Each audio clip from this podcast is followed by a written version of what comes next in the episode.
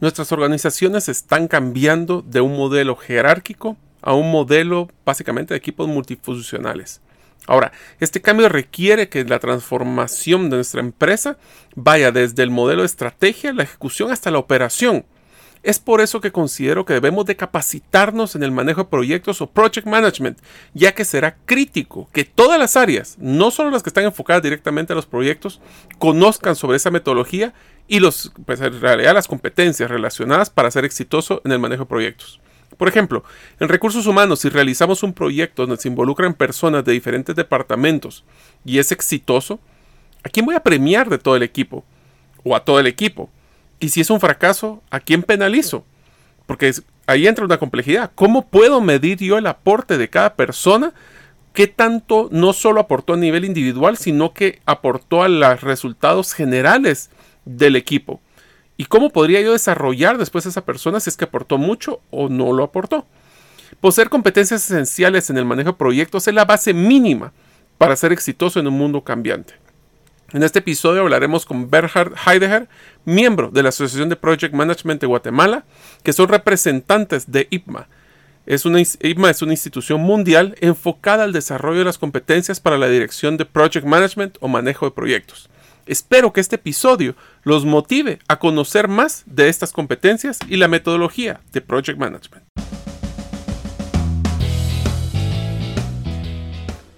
Bienvenidos al podcast Gerente de los Sueños, donde le brindamos las herramientas prácticas, competencias e inspiración para que los líderes de impacto cumplan sus sueños. Soy su anfitrión, Mario López Alguero, y mi deseo es que vivas la vida con pasión, resiliencia y templanza. Bienvenidos.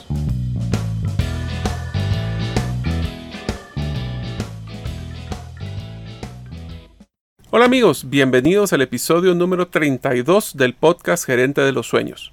Mi nombre es Mario López Salguero y me apasiona el concepto de economía del comportamiento, lo que llaman en Estados Unidos Behavioral Economics, donde se explora por qué, como humanos, tomamos decisiones lógicas pero influenciadas por nuestras emociones. Deseo agradecerte que nos escuches el día de hoy. Si todavía no eres parte de la comunidad de los sueños, Puedes hacerlo suscribiéndote a nuestros correos electrónicos ingresando a la página gerentedelosueños.com o a través de nuestro listado de difusión por WhatsApp enviando tu nombre al más 502, más 502 para todos aquellos que nos escuchan fuera de las fronteras de Guatemala y el número de celular 5017-1018. Repito, 5017-1018. Hola amigos, les tengo una noticia espectacular. Ya lanzamos la convocatoria para el primer taller virtual abierto al público de Gerente de los Sueños. El taller práctico será de dos horas, este jueves 24 de septiembre, de 4 a 6 de la tarde. El título oficial, eso nadie lo había escuchado antes, son los 5 errores en mercadeo que te están costando una fortuna. Deja de informar y empieza a vender. Esta semana estamos comunicando a los listados de difusión por correo electrónico y por WhatsApp la información de la inscripción y la inversión. Sé parte de la comunidad de los sueños para lograr reservar uno de los pocos espacios que están disponibles. El día de hoy tenemos el invitado Bernard Heidegger. Él es ingeniero electrónico de la Universidad del Valle de Guatemala y posee también una maestría en el INCAE. Está certificado en IPMA con el nivel B en donde solamente hay 15.000 personas en todo el mundo con esa certificación. También en IPMA es Delta First Assessor y IPMA Foreign First Assessor. Trabajó en Adicorp, matriz de 176 empresas agroindustriales en el continente americano, en donde fungió como Chief Knowledge Officer autor del reglamento de fraccionamiento de primas de seguros de automóviles en Guatemala, que todavía está en vigencia, autor de la herramienta que ayudó a la Asociación de Seguros de Guatemala a unificar criterios y rescatar el mercado de primas de seguros contra incendios en Guatemala. Actualmente es socio director de gestión innovadora propietaria de Gran Industria de Muebles, que es una fábrica de muebles, y Ambientes Creativos, una tienda de muebles y accesorios para optar al esparcimiento de familia y amigos en tu casa con buen gusto. También ha sido catedrático de, estrategia en muchas maestrías y es un expositor internacional. Considera que sus tres grandes éxitos en su carrera profesional fue haber levantado la participación del mercado de la Bolsa de Valores Global de 3% a 35% en tres meses, éxito que lo llevó a trabajar a Adicorp. Haber fundado Facultare, como convertirse así en un entrepreneur, un emprendedor y aprendiendo durante varios años lo que son los aciertos y errores más que con sus clientes. Haber hecho la transición de tigre de papeles, me dio risa cuando lo leí, a empresario y sentir en carne propia lo que se siente recibir recomendaciones de consultores, o sea, que ya vio el otro lado de la moneda y manejar un portafolio muy completo de programas de proyectos. Eh, su proyecto más importante es en su vida familiar, incluye el indivisible de su familia, en donde son cinco, eh, las mujeres son la mitad más uno. Este es un proyecto que ha evolucionado todo el tiempo y es altamente complejo. Eh, su duración dice que quiere llegar hasta los 90 años, espero que dure más. Si deseas, lo puedes encontrar en las redes de LinkedIn bajo Bernhard Heidegger. Hola amigos, bienvenidos a un nuevo episodio del podcast Gerente de los Sueños, donde creemos que para poder cumplir tus sueños solo tienes que escribirlos, hacer un plan, ponerle fecha y tomar acción. Hoy vamos a tener un invitado muy especial, es eh, Bernhard Heidegger. Eh, voy a decirle Bernie porque es la forma más fácil de poder practicar siempre con él. Él es, ha sido miembro de, de, la unidad de IPMA. IPMA es el International Project Management Association, que lleva mucho tiempo estar aquí en, en Guatemala. Es una de las dos instituciones más importantes de Project Management en el mundo, eh, con sede en Europa, y ahí le voy a pedir a Bernie que nos cuente un poquito de IPMA, eh, donde vamos a platicar hoy sobre los, cuáles son esas competencias claves que son críticas para poder ser exitoso en Project Management o manejo de proyectos. Y quiero hacer un paréntesis antes de darle la bienvenida a Bernie, es que ahora en el mundo nuevo, globalizado, digital, es sumamente importante que recordemos de que Project Management ya no es solo para las empresas de construcción. Project Management es una de las competencias que yo estoy recalcando muchísimo que debe capacitarse las personas como recursos humanos, como informática, como ventas. ¿Por qué? porque el mundo ya no es un mundo de organizaciones lineales o lo que llama estructuras organizacionales jerárquicas. Ahora es un mundo donde vamos a trabajar en equipos multidisciplinarios eh, y la pregunta mía es quién es el que va a salir eh, beneficiado cuando un proyecto es positivo quién es el que van a tener que regañar cuando no sea positivo eh, en un mundo que es ya globalizado. Así que primero que todo, Bernie, bienvenido al podcast Gerente de los Sueños. Muchas gracias, Mario. Para mí es un gran placer estar aquí con vos y uh, contribuir a este tremendo podcast que has estado haciendo desde hace ya varios meses. Sí, estamos súper felices. ¿Sabías de que ahora el podcast ya lo están escuchando más de 23 países? Es más, te cuento, el último episodio me pareció simpaticísimo. El último episodio que nosotros lanzamos, las primeras tres personas que lo escucharon eran una persona en Bélgica, una persona en España y una persona en Australia. O sea que eso fue algo bien simpático porque ni siquiera en Latinoamérica es donde empiezan a escuchar este podcast. Una de las cosas que quisiera que empezáramos es, quisiera que me contaras qué Sigma, eh, qué es lo que es la trayectoria especialmente de esta institución y qué se diferencia de otras modalidades de project management que hay en el mundo. La IPMA es la International Project Management Association. que fue fundada en 1964-65 tiene más de 50 años de, existir y desde sus inicios eh, los fundadores supieron que el tema de project management es tan vasto que decidieron dejarlo abierto a que la gente desarrolle sus propias metodologías y se invente sus, propios, sus propias formas de hacer los proyectos, siempre con método, desarrollando un método aplicándolo con rigor y disciplina. Eh, en IPMA lo que, lo que existe es un diccionario de competencias que uno como project manager tiene que desarrollar.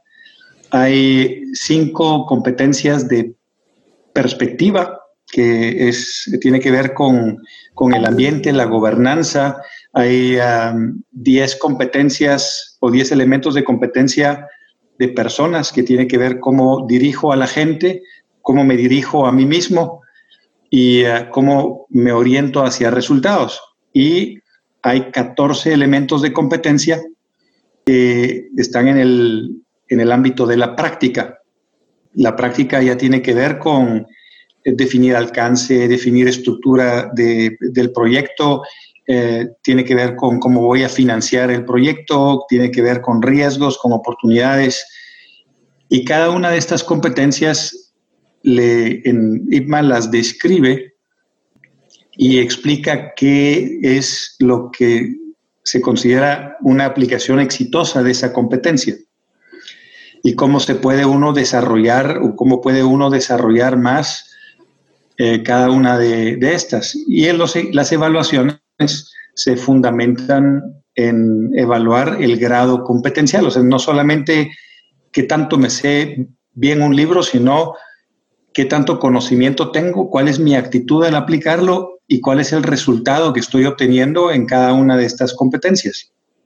Hay varias cosas que me, que me llaman la atención de lo que acabas de mencionarnos. Una de las primeras es que nosotros en el mundo actual, el nuevo futuro, le llaman, ya no le llamamos nuevo normal porque el normal ya pasó. Ahora le llamamos el nuevo, le estoy llamando el nuevo futuro. Eh, el éxito son las competencias. Y para los que no, no están tan familiarizados con el concepto de competencias, se lo voy a escribir de una forma. Conocimiento es todo aquello que yo puedo obtener en cualquier lado. En internet lo puedo ir a sacar un curso, lo puedo sacar en un MBA, pero una competencia tiene que ver con lo que acaba de decir Bernie, la actitud y la, la, posición de poder aplicar ese conocimiento en el momento que yo lo necesito. En pocas palabras, yo puedo saber mucho, pero si no sé aplicarlo, no nos sirve de mucho.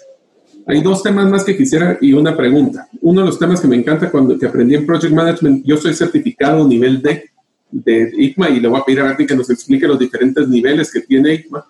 Pero una de las cosas que a mí me pareció súper interesante con un expositor internacional que, trujo, que, trajo IFMA el año pasado o antepasado, ya no recuerdo qué año fue. Él nos decía, Bill Duncan se llama la persona, nos decía de que un project manager tiene que estar claro que su éxito no se basa en cumplir los parámetros que dice el, el proyecto. Usualmente un proyecto lo manejan en temas de dinero y tiempo. Cumplir el tiempo, cumplir el dinero para poder ejecutar este proyecto pero él nos hablaba mucho de que eso no, esa es solo la mitad de la historia. Un proyecto tiene que ser exitoso si ese proyecto realmente es parte integral de la ejecución de la estrategia que estamos tratando de llegar con ese proyecto. Entonces hay proyectos que ustedes pueden cumplir el tiempo, el presupuesto y ser un fracaso, porque no estaba bien, con, bien estructurado ese proyecto, porque no estaba alineado la estrategia, o porque simplemente eh, el hecho de cumplir el tiempo, el dinero, fue a costas de otros beneficios adicionales. Entonces, empecemos con los niveles y eh, complementame con lo que acabo de comentar. IPMA recientemente lanzó la ICR 4 y la ICB 4. La, la primera es, son las normas y regulaciones para la certificación y la segunda es el libro que compila estas estas ah, competencias, este diccionario de competencias. Y ahora en ITMA hablamos de, dominios. Y el dominio es, si estoy hablando de proyectos, de programas o portafolios. Y ah, dentro de estos, pues yo eh, tengo cuatro niveles. Puede ser el D, ah, el C, el B y el A, del menor al mayor. En, en proyectos están los cuatro en programas solamente tenemos los niveles B y A y en portafolios también solamente los niveles B y A. Esto tiene que ver con, eh, la, eh, tiene que ver con la definición de estrategia. Si nosotros pensamos que la estrategia, yo defino mis iniciativas estratégicas y creo para cada iniciativa estratégica lo que son project charters o project canvases, voy agrupándolos y para alcanzar algún objetivo, digamos, un cambio de cultura organizacional. El cambio de cultura organizacional es muy seguramente un portafolio de programas y proyectos. Y muy seguramente un portafolio porque voy a tener un programa de capacitación. Y dentro del, dentro del proyecto y este programa de capacitación tengo yo eh, varias verticales y uh, y tengo también un programa de cambio de estructura organizacional con, con gestión del cambio también y ahí tengo varias, varias iniciativas. Un eh, ejemplo en Guatemala fue el registro de garantías mobiliarias, donde nos decían eh, que el proyecto que tenían era cambio de software. Y a la hora de definir claramente el proyecto, pues era más un, ah, un programa complejo, porque teníamos que cambiar la estructura de la, del registro de garantías mobiliarias, teníamos que cambiar procesos, teníamos que cambiar la parte informática, teníamos que hacer un programa de comunicación también hacia los diferentes eh, medios o, clientes del, registro de garantías mobiliarias y no era, sol, no era simplemente un cambio, un cambio de sistema, sino era bastante más complejo. Y lo complejo no es lo mismo que complicado, mm. porque lo, muy fácilmente lo complicado es un rompecabezas que armo y desarmo y me debe quedar igual siempre. Lo complejo tiene que ver con sistemas independientes interactuando. En una organización podemos pensar que tenemos el departamento de ventas con el departamento de producción. Hay un jefe en cada uno de estos y son relativamente independientes porque tienen que cumplir con un objetivo. Pero igual, en cualquier proyecto, si yo tengo un proyecto de infraestructura grande, voy a tener un sinnúmero de contratistas con sus propios equipos y todos tienen un objetivo en común, pero tengo que coordinarlos entre sí. Y esa es la parte compleja. Ok. Y eso que me mencionaste tres pues definiciones que quisiera aclarar con todos los oyentes. Y era proyecto, ¿qué es un proyecto? ¿Qué es un programa? ¿Y qué es un portafolio? Porque creo que los tres los hemos mencionado y no quisiera que se confundieran.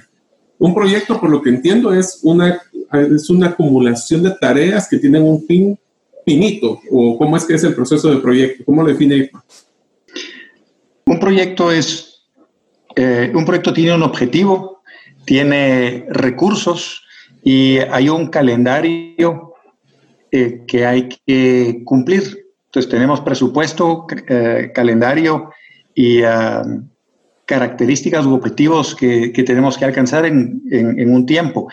El proyecto es mono, eh, estamos hablando de un monoproyecto, es lineal y, ah, y ah, de, de complejidad limitada. Eh, un programa es un conjunto de proyectos y pueden haber programas dentro de programas que pretenden hacer algún cambio estratégico dentro de una organización. Por ejemplo, si yo digo yo quiero implementar ISO 9000, implementar ISO 9000 es un programa muy complejo, muy, muy complejo porque abarca toda la organización, abarca un cambio cultural, posiblemente abarca también un cambio de estructura organizacional, a cambio de procesos y, cada uno de estos pueden tener uno o varios proyectos que van orientados a, conseguir o alcanzar este, este programa que es complejo porque la comunicación entre personas es compleja.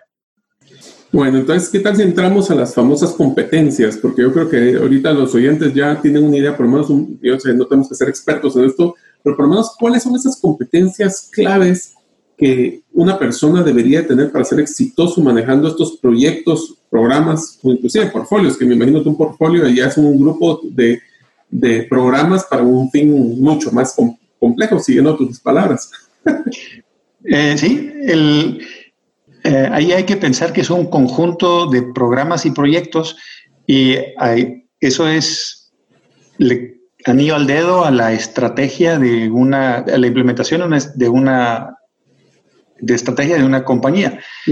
Por eso yo digo, primero uno tiene que soñar, pero esos sueños hay que aterrizarlos. Entonces uno va a definir la, estrategia y para definir la estrategia, pues uno tiene que definir cuál es el propósito, em, cuál es eh, la cultura de la organización, el propósito, la identidad, por ejemplo, si yo soy la NASA o si soy ahora que está tan, ah, tan de moda los viajes al espacio, ¿verdad? Si yo soy la NASA, ¿cuál es el propósito de largo plazo y la intención de largo plazo? Si yo digo ir a la Luna, voy y se acabó el propósito, pero la NASA el propósito es mucho más soñador, es explorar el espacio. La cultura, podemos hablar de que es una cultura muy exigente, muy, muy precisa, con un alto nivel de respeto a la vida y hay una estructura organizacional. Y por el otro lado tenemos ya la parte de planes operativos y esos son metas, métricas em, que me llevan en su conjunto a definir las iniciativas estratégicas. Y esas iniciativas estratégicas, una vez las tengo, que eso era el trabajo que hacíamos nosotros hace 10, 15 años y ahí nos quedábamos. Los clientes estaban fascinados y, era excelente propaganda porque el, folder de nuestra consultoría adornaba la oficina del gerente general durante años y, y veíamos que les costaba aterrizarlo. Entonces, cuando una vez estableces ese conjunto de iniciativas estratégicas, hay que definir los proyectos y programas en cada una de estas iniciativas estratégicas, el conjunto de todo esto, le podemos, podemos decir que es el portafolio y todo el tiempo hay que decir, bueno, ahora, y un ejemplo muy claro ahora que, tuvimos la pandemia y el COVID, si estábamos implementando la estrategia, hay que estar evaluando si es el momento propicio para hacerlo. Y ah, entró COVID, y si estábamos en proceso de implementar algún, algún proyecto para la empresa, pudimos haber dicho, lo vamos a poner en el congelador porque no es el momento apropiado y sigamos con otras, otros proyectos, otras iniciativas estratégicas que en este momento sí son importantes. Es, es importante continuar ejecutándolas y seguramente surgieron, surgieron nuevas iniciativas estratégicas para sobrevivir. Ahora, todo esto para aterrizarlo y, y traducirlo. Yo hago énfasis en, el término traducir, porque una cosa es que yo lo tenga descrito por la alta dirección en objetivos estratégicos y la estrategia, pero otra muy diferente es que yo lo pueda llevar a las trincheras y por eso hablo yo de traducirlo en operaciones. Y lo más importante, no solamente es traducirlo en operaciones, sino en resultados operativos. Correcto, eso es lo que nos lleva a, poder ejecutar una estrategia. Yo, nosotros en el, con la metodología de gerente de los sueños siempre lo decimos. Una cosa es diseñar la estrategia, otra cosa es, es ejecutarla, pero más importante es cómo volvemos relevante esa estrategia a cada una de las diferentes piezas dentro del organigrama y dentro de la organización. Entonces, Bernie, hablemos de las competencias, porque ese es el título de lo que habíamos estado, ya les dimos un preámbulo. Cuéntame, ¿cuáles son ese listado de, de competencias que deberíamos de desarrollar como project managers eh, sin importar en qué unidad de negocio estés dentro de la empresa? Em, hay en total 29 eh, competencias. Tal vez las mencionamos y paramos en las más importantes de tu criterio. pues mira, en las competencias o elementos de competencia de perspectiva, eh, está la estrategia, gobernanza, estructuras de procesos, cumplimiento, estándares y regulaciones. Está el poder, el interés, cultura y valores. En las competencias o elementos de competencia de personas está la autorreflexión y la autogestión, la integridad personal y fiabilidad, comunicación personal, relaciones y participación, liderazgo, trabajo en equipo, conflictos y crisis, ingenio, negociación y orientación a resultados. Y los elementos de competencia de práctica que tienen que ver con project management, ahí está el diseño, el diseño del, proyecto per se. Están los requisitos, la definición de objetivos, requisitos y beneficios, la definición del alcance, el manejo del tiempo, la estructura del proyecto y su organización y también el tema de la información, cómo vas a divulgar la información, cómo tienes que definir la calidad. está otra competencia que tiene que ver con las finanzas, con los recursos, con aprovisionamiento y alianzas, eh, planificación y control, eh, riesgo y oportunidad, partes interesadas, cambio y transformación y selección y equipo. Ahora, en cada una de estas podemos profundizar y, y son temas o tópicos que en una universidad podrían ser clases de un semestre entero. Sí. Ahora, lo simpático, Bernie, es que todos los que están escuchando, primero no se asusten, recuerden, esto lo pueden escuchar como es un podcast, lo pueden volver a agarrar el listado pero recuerden que la gran ventaja que tienen en el podcast Gerente de los Sueños es de que les vamos a mandar una infografía con todos los nombres, así que no se asusten si no lograron apuntar todo lo que acaba de decir Bernie, porque la verdad es que vamos a mandárselos para que ustedes los puedan revisar. Ahora, de todas estas competencias, ¿cuáles crees que han sido claves en el éxito de los proyectos? Y voy a adelantarme a otra pregunta que te quiero hacer es, ¿y cuáles han sido esos factores de éxito o de fracaso que en tu experiencia dentro de muchos proyectos han hecho la diferencia? Eh, la diferencia no es tanto las competencias, sino la filosofía con las que uno las aplica. Uno tiene que desarrollar un método aplicarlo con rigor y disciplina. Y este método puede ser el, uh, aunque el PMBOK no tiene realmente un método. En unos momentos continuaremos con la segunda parte del episodio del podcast Gerente de los Sueños. Recuerda que para recibir de primero la información del taller, los cinco errores en mercadeo que te están costando una fortuna, deja de informar y empieza a vender Solo debes de ser parte del listado de distribución de correos electrónicos de la comunidad de los sueños en la página gerentedelosueños.com o a través de nuestro listado de difusión de WhatsApp enviando tu nombre al más 502 5017 1018. Solo abriremos pocos espacios porque es la primera edición, así que sé parte de los socios fundadores de este taller. Ahora continuamos con el episodio. Si nos enfocamos en algunas competencias, una clave es la planificación. Y la planificación en, en los tres elementos que Bill Duncan dice que es un triángulo, una pirámide invertida, donde tenemos costos, tenemos, y él, él ya no habla, él dice que no le gusta hablar de costos, sino le gusta hablar de presupuesto, le gusta hablar de calendario y le gusta hablar de características.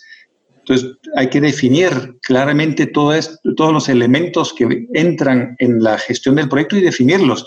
No solamente hacer el cronograma, porque con el cronograma no, no es suficiente. Uno tiene que definir qué, en cuánto tiempo, tiene que definir cuánta gente, porque recursos no solamente es plata, sino es cuánta gente necesitas, divididos en el, en el, a lo largo del tiempo.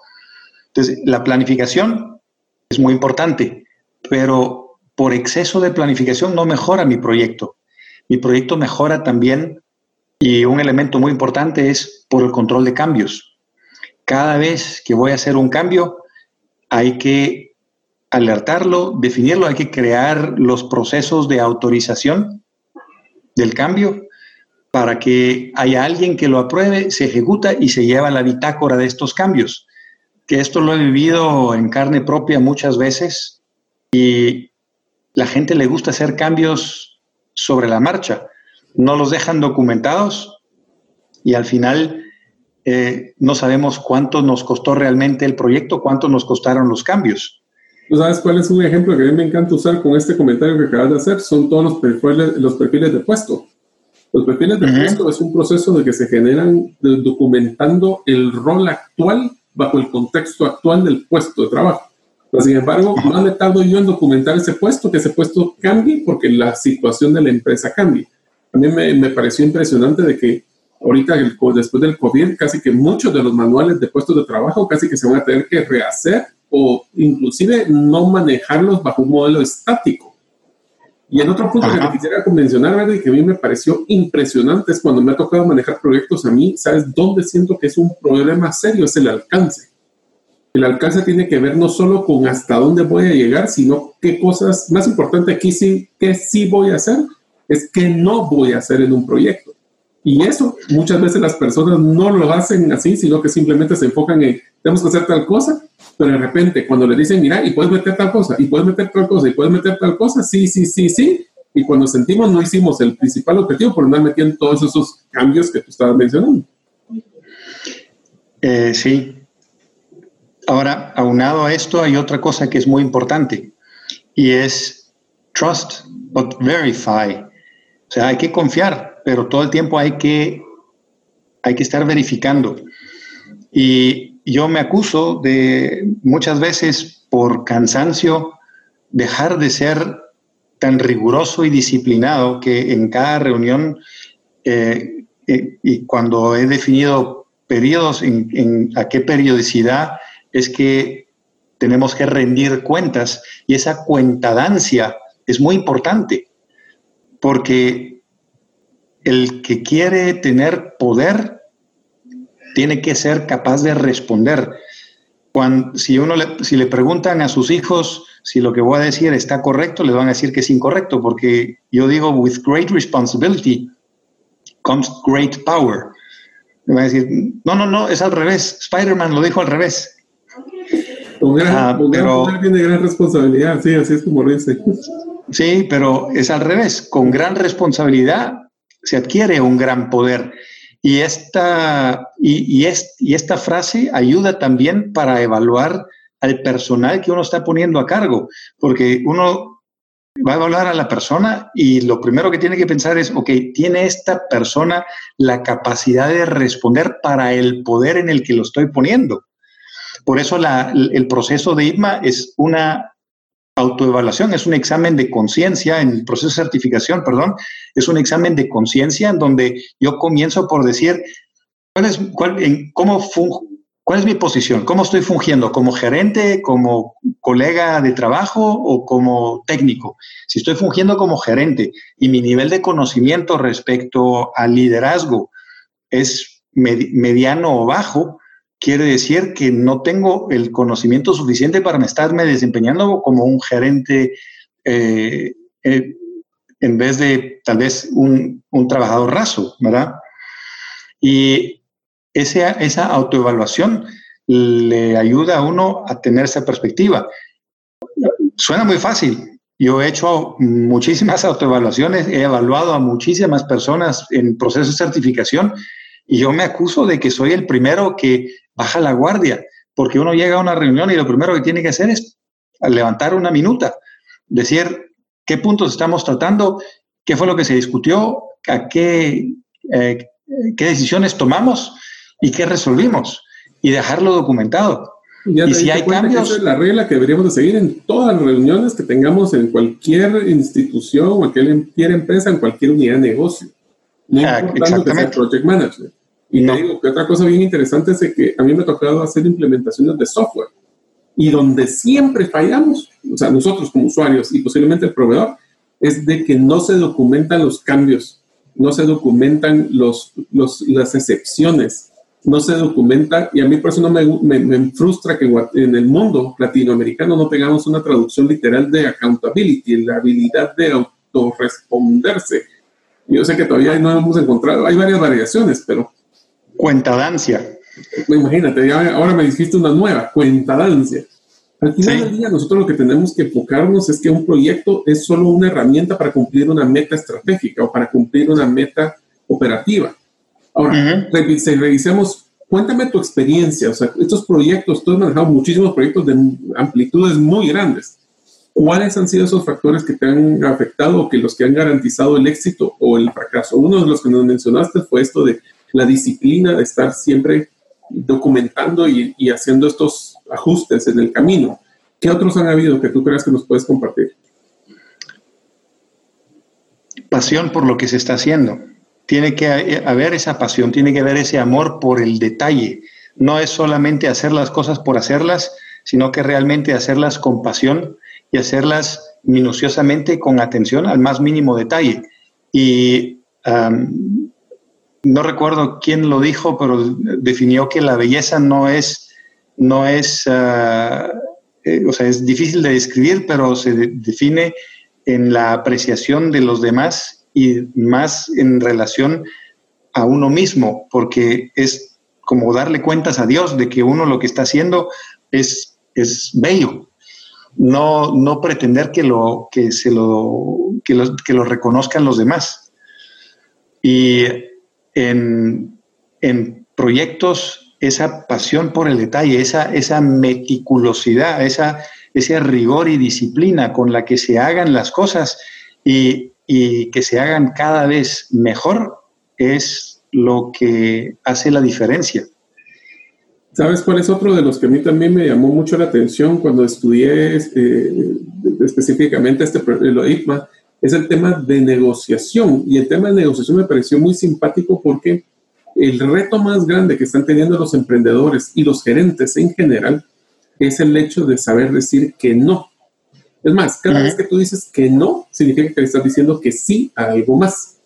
el hecho que tú digas que sí algo significa que le estás diciendo que no a otra cosa. Entonces, cuando tú estás manejando proyectos, a veces, y ahora, una de las cosas que vamos a tener que estar claro es que un cambio muy radical de project management ahora y para siempre va a ser el tema de flexibilidad. Pero flexibilidad genera desorden. Entonces, ¿cómo es que nosotros ordenamos, el, cómo somos efectivos en un mundo desordenado y cambiante y ahora con lo del coronavirus impredecible? Ok. Eh, el tema de flexibilidad es muy importante. Hay muchas metodologías donde le dicen haga la, eh, la estructura de descomposición de tareas, el work breakdown structure.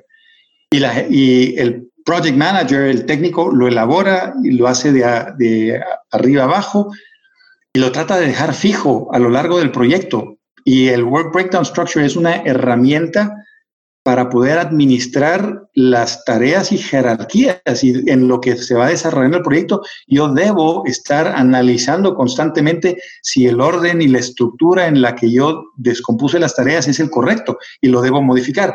Si lo voy a modificar y yo soy el project manager, no puedo ser juez y parte, entonces tengo que hacer una recomendación y decir, este work breakdown structure no no cumple con las características adecuadas para poder llevar a, cabo el proyecto a su feliz término, entonces se lo propongo al comité o a mi jefe, digo, este es el cambio que, que propongo hacer, esto es el impacto en, el, en, en características, este es en calendario, este es en presupuesto, y él ya toma la decisión, bueno, dale, y las reuniones son muy enfocadas, porque entonces digo, esto es lo que propongo, estas son las consecuencias, eh, ¿me lo autoriza? Sí, no, autorizado. Y entonces voy revisando punto por punto y voy revisando cada uno de los canvases y ah, moviéndome hacia adelante, sin, sin estar discutiendo y ah, temas románticos y, y, andándose, como dicen los norteamericanos, beating, beating around the bush que hay mucha gente que le gusta hablar mucho, pero no aterriza. Entonces trata de aterrizar y en cada elemento de competencia, por ejemplo, solo recordé uno que es interesante, el, en el elemento de personas, autorreflexión y autogestión. Uno tiene que poder autogestionarse y, por ejemplo, si yo voy a ir a una reunión muy complicada y yo sé que yo soy colérico, entonces, ¿qué puedo hacer para autogestionarme? Bueno, me voy a llevar un ángel de la guarda. Y ustedes dirán, ¿cómo así un ángel de la guarda? Sí, me llevo un amigo o, llego, o llevo a alguien de la empresa que él va a estar detrás mío. Y si alguien me, tira un, un ataque verbal, me puede poner la mano en el hombro, no contestes a eso, tranquilo, no hay problema. O, entonces, él, él me apacigua y yo reacciono ante ese ángel de la guarda para evitar reaccionar de una manera inapropiada. Por ejemplo, ese es, eh, y yo quería mencionar este ejemplo porque es una forma de poder, eh, es un ejemplo de, de 20.000 que uno puede utilizar en cada una de las competencias y hay que conocer y estudiar mientras más herramientas, mejor, y irlas jugando y aplicando. Y conforme uno va, va evolucionando y volviéndose experto, pues va creciendo en esas habilidades y esas competencias eh, y esas herramientas para ser más efectivo. Entonces, no solamente irse a ciegas y aplicar una metodología, sino es desarrollar la, el criterio para saber, ah, aquí tengo que romper las reglas de la metodología, porque si, si no rompo las reglas de la metodología, sí voy a cumplir con la metodología, pero no con obtener el resultado deseado. Entonces es muy importante tener ese criterio. Entonces en el tema de flexibilidad, sí se puede. Hay cosas que no podemos dejar de hacer, como el tema de control de cambios. ¿Es engorroso? Sí. ¿Se puede hacer más fácil? Mm. Ah, pueden desarrollar metodologías y como quieran, pero todo tiene que dejar documentado. Como decimos los auditores de ISO y decimos en project manager, los project managers bromeando, yo en Dios confío. Todos los demás terrícolas que me traigan evidencia, porque si no está en blanco y negro, no está escrito, no me, no me dicen quién, eh, no hay un listado de asistencia de una, de una reunión y no hay firma en el listado de asistencia, entonces no hubo reunión. Y sabes que es una de las cosas que me pareció súper interesante que acabas de mencionar, eh, Bernie, es que todos nosotros en el área de recursos humanos decimos de que una de las fortalezas más grandes y una de las competencias que tiene que aprender eh, uno de los gerentes es conocerse a sí mismo, el autoliderazgo. Es más, esa es parte de la metodología de lo que enseñamos en Gerente de los Sueños, las competencias de autoliderazgo. Y una de las principales de autoliderazgo que a mí me encanta es entender cuáles son tus fortalezas y tus debilidades. Te voy a poner un ejemplo. Yo no soy una persona que voy a poder tener la disciplina de escribir cada minuto, cada comentario. A mí me llevaba la tristeza haciendo minutos de junta directiva cuando estaba en la asociación. O sea, para mí era tortuoso hacer eso. Más sin embargo, lo que paré haciendo es conseguir a alguien que fuera exactamente lo complementario a mí. Y le voy a poner el ejemplo cuando yo me retiré de la, de, la, multinacional donde trabajaba de vehículos. Yo la persona que contraté como segundo mío era una persona que era disciplinada, ordenada, estructurada, que exactamente hacía todo lo que a mí no me gustaba. Entonces, eso es lo que nosotros logramos entender, es que no solo necesariamente somos buenos en todo, pero para poder ser exitosos tenemos que tener a la gente que nos complemente. Y esos son de los éxitos en el project management también. Y hay que buscar a la gente que nos complemente, que nos eleve a un nivel superior, porque eh, Mark Twain tenía un dicho que decía, no, no te metas en un argumento con, con estúpidos, porque te van a bajar a su nivel y te van a ganar con experiencia. Sí, es correcto. O sea, ahí, bueno, ahí dicen que en la Villa del Señor hay de todo, ¿verdad? Pero... Pues, hay que procurar la excelencia y parte de la excelencia es rodarse de gente que sea hasta mejor que uno en, en aquellas tareas en donde uno tal vez no es tan bueno, pero lo que sí es imperativo es verificar. Si estás haciendo, si, si, alguien te está haciendo la minuta, hacer la minuta, pero eh, por favor anote eso y voltear a ver si lo está anotando y luego uno tomar las notas de que tiene que revisar ciertos puntos en la minuta para asegurarse que están. Ahora te voy a dar una recomendación verde para alguien que no le gusta hacer eso. Yo como lo hacía es de que era mi famoso desayuno de un sapo. Que algún día cuando creo que en los algunos de los episodios lo mencionaba anteriores, no lo mencionaré en el futuro, pero todas las mañanas lo primero que yo hacía al llegar a la oficina era exactamente revisar todos estos documentos que yo sabía que eran algo difíciles. Por ejemplo, cuando estaba en la industria contact center, lo primero que yo hacía era contratos laborales o contratos legales, porque leer un contrato era complejo porque hay que estar poniendo atención, hay que estar haciendo la, la disciplina de estar ahí pendiente. Y yo me, tenía la tentación de los correos electrónicos, la tentación de las interrupciones. Entonces, uno llega a disciplinarse en hacer lo que debemos de hacer para que nos dejen hacer lo que queremos hacer. Es una expresión que yo utilizaba mucho en las empresas. ¿Alguna otra competencia que tú creas que es crítica para poder salir adelante como project manager?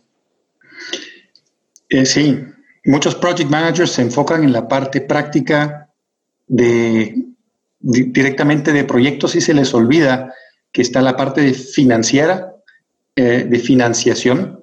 Un buen project manager tiene que entender cómo financiar sus proyectos, qué alternativas de financiamiento hay y, y la parte legal.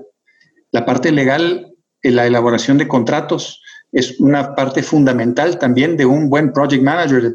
mientras más alto, más competente en el tema legal tiene uno que ser y, posiblemente ahí también hacerse acompañar y saber cuándo uno tiene que preguntarle a los, a los abogados. No, no se puede asumir absolutamente nada, sino que hay que, hay que consultarlo.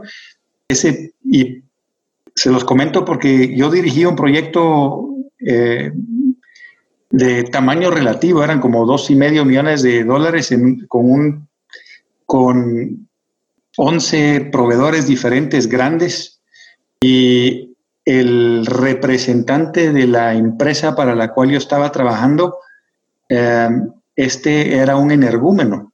Y le fascinaba decir que no le gustaba cómo le estaban entregando las cosas y establecía penalizaciones del aire. Lo que hice fue crear los marco, el marco legal para tenerlo en blanco y negro con cada uno de los proveedores. Y así limité el campo de acción y el proyecto fue un éxito, el campo de acción de este, de este energúmeno. Entonces el, el proyecto fue un éxito. Excelente. Y Bernie, ¿alguna otra última recomendación? Porque aunque no lo creas, se nos ha estado acabando ya el tiempo. Así pasa de alegre cuando estamos hablando de temas que nos apasionan. Así que, Bernard Heidegger, para que logremos, yo con cariño le digo, Bernard, ¿alguna otra última recomendación? Sí. Eh, algo que se nos olvida y que hacen los médicos es que los médicos constantemente van a congresos, se siguen educando el resto de su vida y en la vida profesional eh, también hay que hacer lo mismo. Hay que buscar congresos, hay que seguir asistiendo a congresos y buscar los congresos de mayor calidad posible, no buscar eh, congresos en donde ah, haya journals, eh, digamos journals científicos. En ah, proyectos, IPMA tiene el World Congress y tiene varios proyectos a lo largo del año en diferentes continentes para cabalmente profundizar en megaproyectos, profundizar en proyectos de eh, informática, profundizar ah, en, proyectos de recursos humanos en, diferentes áreas y está el World Congress también, en donde es un evento más general. Pero PMI también tiene sus eventos, la Asociación Inglesa tiene sus eventos, la Asociación Alemana de IPMA también tiene sus eventos, entonces uno, hay una gran paleta de organizaciones que hacen eventos que le ayudan a uno a seguir afilando esa sierra, como diría Stephen Covey. Y eso es muy importante porque el conocimiento es perecedero. Y ahora más que nunca. Si algo nos ha enseñado este mundo, especialmente acelerado digitalmente, es que la, la cantidad de información que se está generando todos los días es tan grande de que tenés, primero que ahora ya es abrumador, ya nuestro cerebro ya no lo logra procesar, pero más importante es de que el que no se mantenga actualizado, si antes tu conocimiento se volvía irrelevante en 30 años, que era como empezamos el siglo XIX, por ejemplo, ahora te dura 30 días, 30 meses como máximo, pero fuera de eso ya es un tema de que siempre el que no se mantiene actualizado, no importa tu edad, estoy totalmente de acuerdo contigo, es, eh, es eh, una persona que puede tener una experiencia de ya irrelevante. Así que Bernard Heidegger, muchísimas gracias por haber sido uno de los invitados del día de hoy. Creo que fue muy interesante. Ya vimos y ahora ya entienden por qué Project Management es una metodología de que yo recomiendo para todas las unidades de negocio, no importa si estás en proyectos, si estás en ventas, si estás en recursos humanos, finanzas, porque al final del día la metodología, las competencias aplican para todas las personas. Así que, Bernie, muchísimas gracias. Te dejo para que te puedas despedir de nuestra audiencia. Muchas gracias, Mario, por esta oportunidad. Me, dio mucho gusto estar en, en tu podcast espero que sea un granito de arena que sirva para generar resultados, porque cuando un proyecto tiene éxito, estamos dejando un legado para el goce de futuras generaciones. Excelente, Ernie, muchísimas gracias. Y le recuerdo a todos los que nos escuchan, si ustedes quieren recibir la infografía donde van a tener el listado de todas las competencias que Bernie lo hizo rapidísimo, así que si no tuvieron tiempo de apuntar, eh, vuélvanse parte de la comunidad de los sueños a través de nuestra página gerente de los sueños.com o si no, pueden escribirnos en el listado de distribución de WhatsApp al más 502 50 17 10 18. Así que los espero y nos vemos en el próximo episodio del podcast Gerente de los Sueños. Gracias por escuchar el episodio de hoy de Gerente de los Sueños. Recuerda, que para lograr cumplir tus sueños solo debes de ponerle fecha y tomar acción. Las notas y material complementario de cada episodio puedes encontrarlo en la página gerentedelosueños.com. La música que han escuchado es Feeling Good de Kevin MacLeod y pueden encontrarla en incompetech.com. Hasta la próxima y que sigamos haciendo nuestros sueños una realidad.